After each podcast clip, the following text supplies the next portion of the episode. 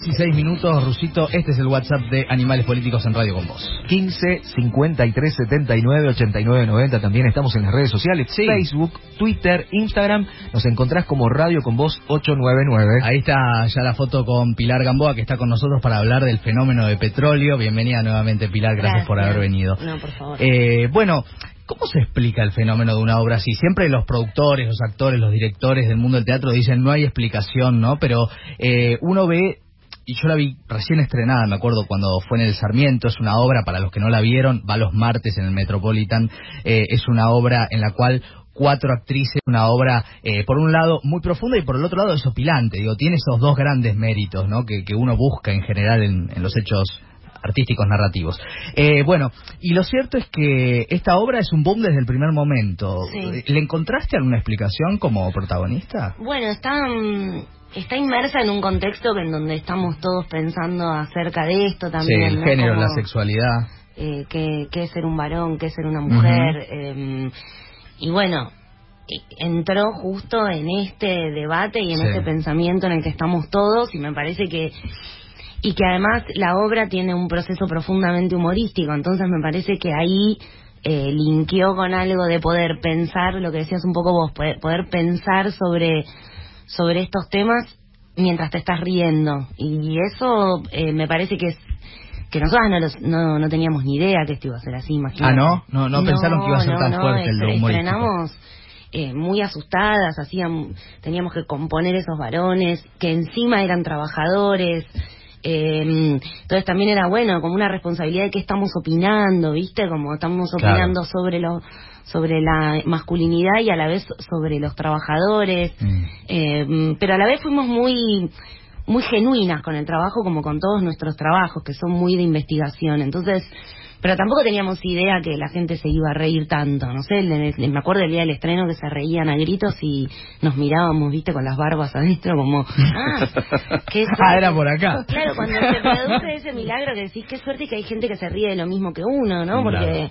no te pasa siempre en- en- en- te pasa muy poco eso y y bueno, y recién ahí empezamos a, a, a tomar conciencia de... eh, pero a la, a la vez también decíamos, bueno, nosotros somos muy que vamos paso a paso, ¿viste? Mm. Decíamos, bueno, se agotó una semana, bueno, se agotaron dos, che, se agotó la temporada, ¿viste? Como... Tremendo, además en el festejo. Sarmiento que no todo funciona bien, digamos, un teatro de, No, en los últimos años empezó a ser más vanguardia de lo que quiere ser ese teatro. Es como la es como la sala experimental Claro. del, del complejo y Sí. de- y esto es eh, un mérito muy enorme de Vivitelas, que es la curadora de la sala, que nos llamó a nosotras para formar parte de la retrospectiva en un programa que se llama Artista Claro. en Residencia, que convocan a un artista para que revisite sus trabajos anteriores y el complejo produce una obra nueva.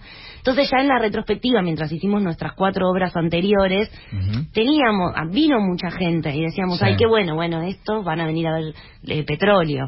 Pero lo que no pensamos era que eso se iba a masificar de la manera que se masificó y que iba a ser la fiesta que es aún hoy día. Eh, y además, pasando ahora al, al circuito comercial, que es un lugar que de pronto a veces puede sonar más hostil, más dificultoso, digo, para poner en escena con otros precios de entrada, porque Sí. también, digamos, no, no está la parte que pone el Estado como pasaba en el complejo, y sin embargo está, está agotado también todo el tiempo, ¿no? Veo que constantemente agotamos Sí. tal función, apurate porque si no, sí, se agotan, se agotan. eh, también es cierto que las entradas salen eh, 600 pesos, pero que es como todo, como en el como todo, que si te enroscas no pagas el, eh, la totalidad de la entrada, ¿viste? Como que hay un montón de descuentos, Hay descuentos, promociones, yo. O sea, paga 600 el que no tiene nada. Yo podría ser una de esas, ¿viste? A vos te tocaría y- 600. ¿Tenés tal? No, tenés tal, no, tenés tal, no, no, uy, Dios mío.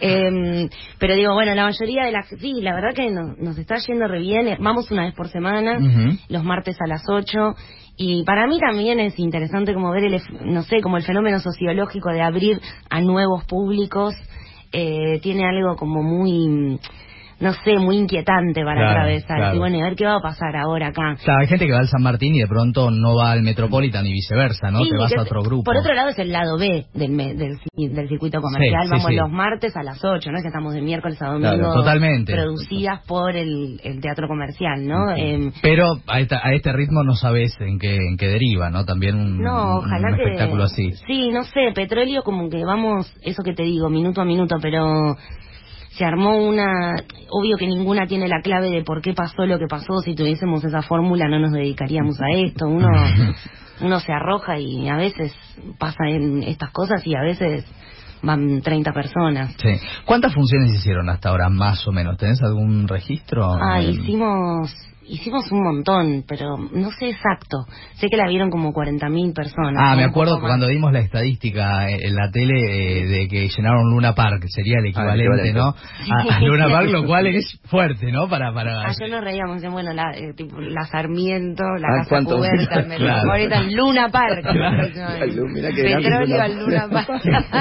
¿Quién te dice? en el Luna Park. Claro. ¿Y, ¿Y qué pensaste? Digo, porque obviamente una obra que decíamos lo cómico, pero también lo profundo que tiene, eh, todo el tiempo te debe traer nuevas eh, revelaciones, ¿no? Sobre el tema de lo masculino, lo femenino. Eh, ¿Qué fuiste pensando a lo largo de todo este tiempo y que hoy decís, bueno, medio que es por acá, respecto a, lo que le pasa a una actriz, ¿no? En, estos términos. Em, primero, cierta fascinación con la idea de que el género, la energía masculina, o si querés el género opuesto, porque así nos, nos han formado de manera binaria en el pensamiento, eh, no está tan lejos de lo que uno cree. Que mm. empezar a ser un varón eh, o habitar esa energía masculina y performar el género eh, masculino estaba muy cerquita.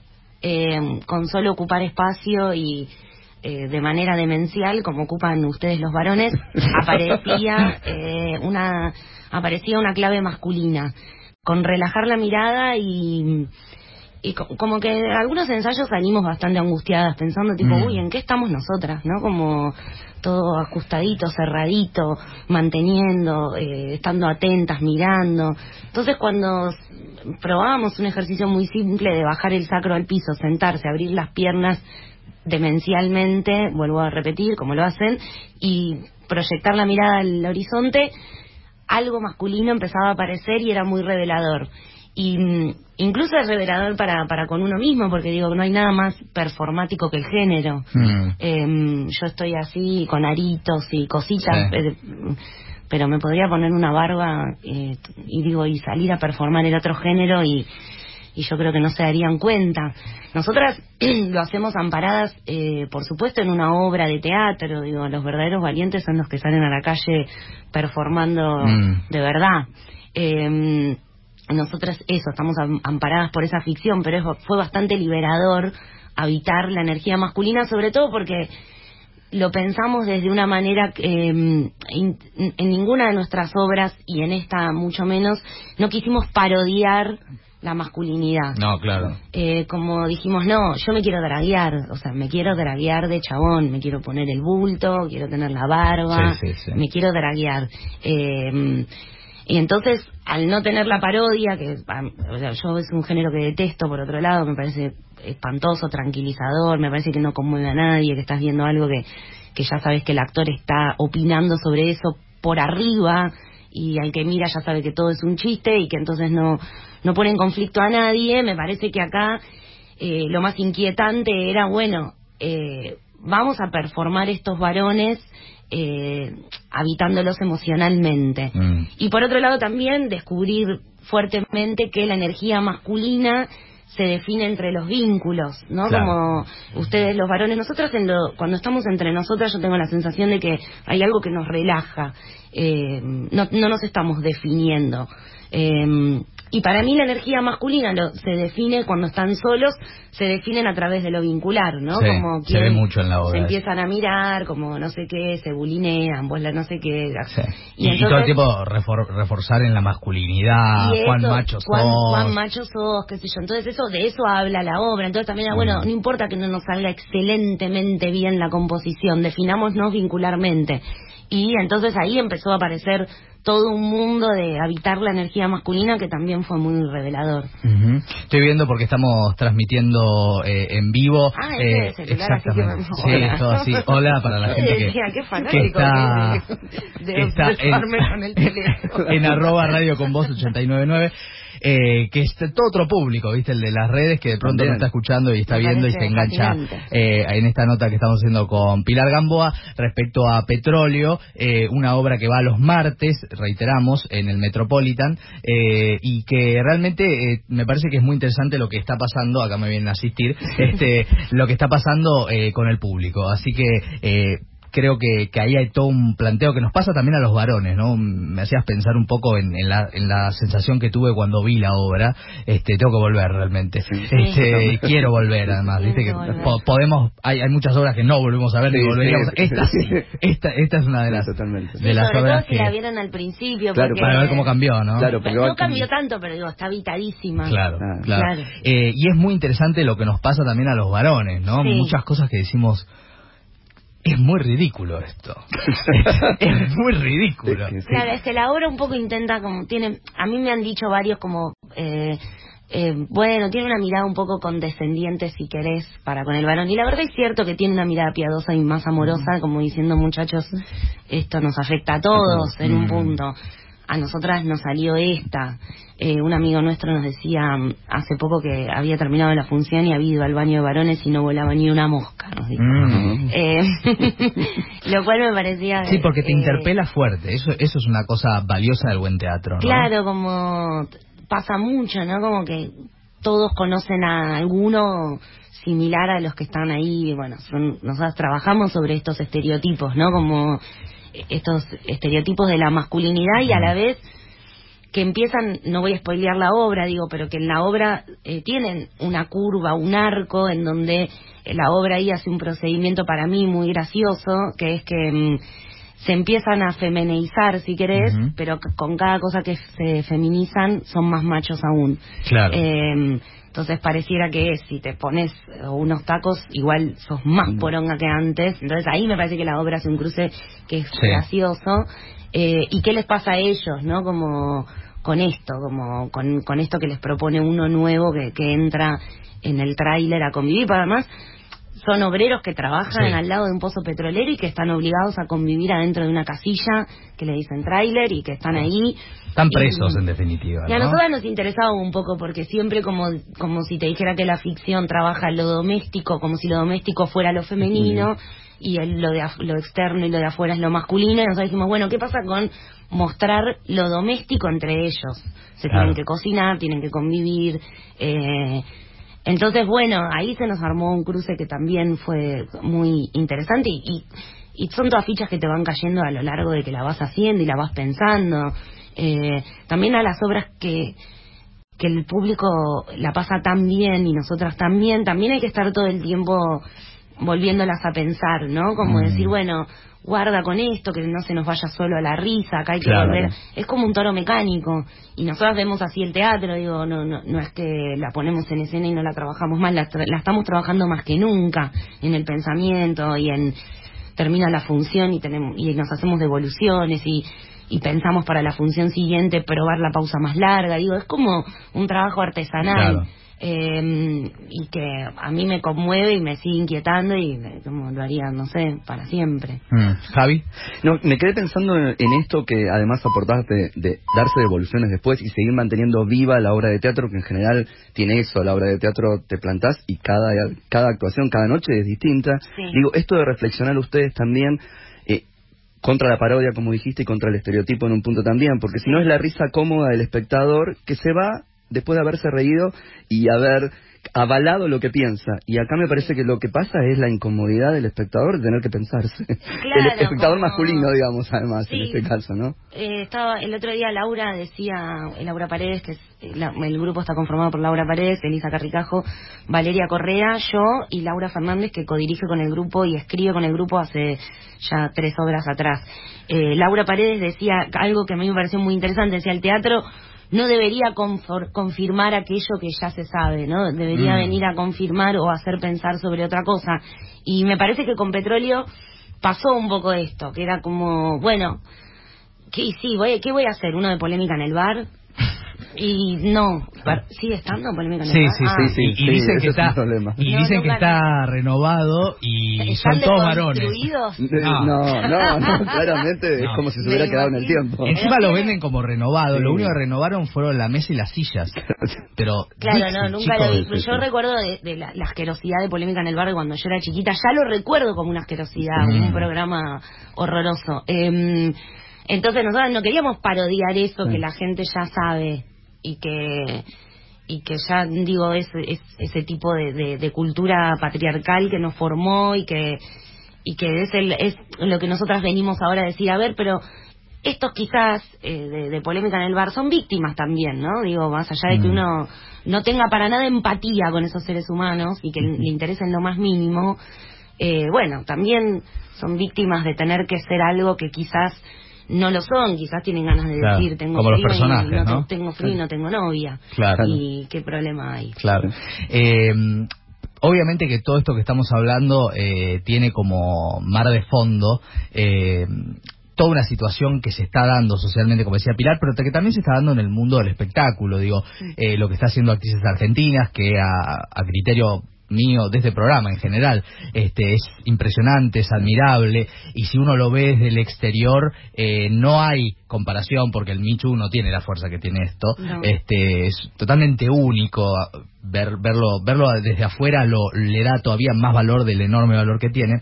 Eh, y, y me parece que en, todo esto digo subyace una cuestión que tiene que ver con, con, con la mujer con el rol de la mujer con, con todos los espacios que ocupamos los varones. Eh, ¿qué, qué, qué te pasa ya desde fuera del escenario con todo esto que se está viviendo con las denuncias públicas y demás cómo, cómo lo linkeás con la obra cómo lo vivís Eh, bueno, con la obra no, no, no lo linkeo, digo, linkeo solo el contexto en el que estamos.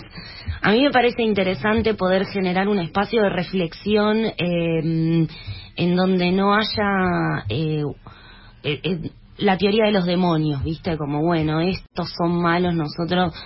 Eh, si sos un violador, digo, bueno, no, estamos Claro, hablando claro. de un caso, yo siempre digo, bueno, qué sé yo, nosotras, todas nosotras fuimos abusadas en algún momento, todas, mis Mm. amigas, todo, todas las todas las mujeres con las que hablo en algún momento algún tipo en el colectivo eh, las manoseó a mí, a mí, nos pasó a todas. sí. Y no tengo ningún amigo que diga, che, yo me parece que quizás en esa en ese momento no tengo ningún amigo que me diga eso.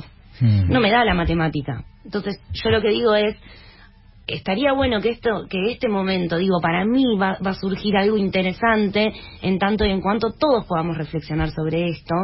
Em, porque si no si no va a estar el feminismo en agenda que está bueno y que nosotras ocupamos los espacios y, Sí.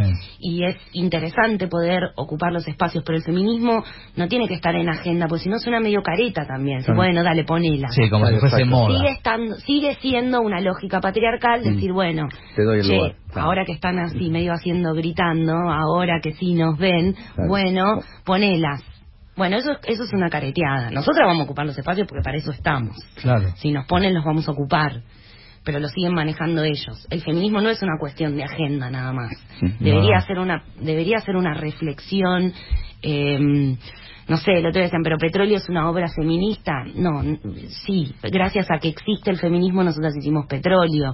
Eh, después que cada uno vaya a hacer las lecturas que pueda hacer Mm. sobre eso. Eh, y nosotras somos feministas, somos eh, un- trabajadoras, estamos juntas hace 16 años escribiendo, actuando y dirigiendo nuestros proyectos, las mismas, eh, no sé, soportando preguntas como, ¿y cómo hacen ustedes entre mujeres? Claro, preguntar claro. eso, claro. son tan conflictivas. Ahora ya no la pueden no preguntar más. Pero eso nos lo han preguntado hasta hace dos años.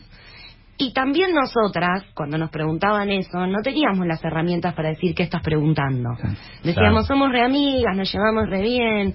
Ahora uno puede reflexionar. Claro. Y se puede reflexionar porque por suerte hay un hay un movimientos que están reflexionando sobre esto hace tanto.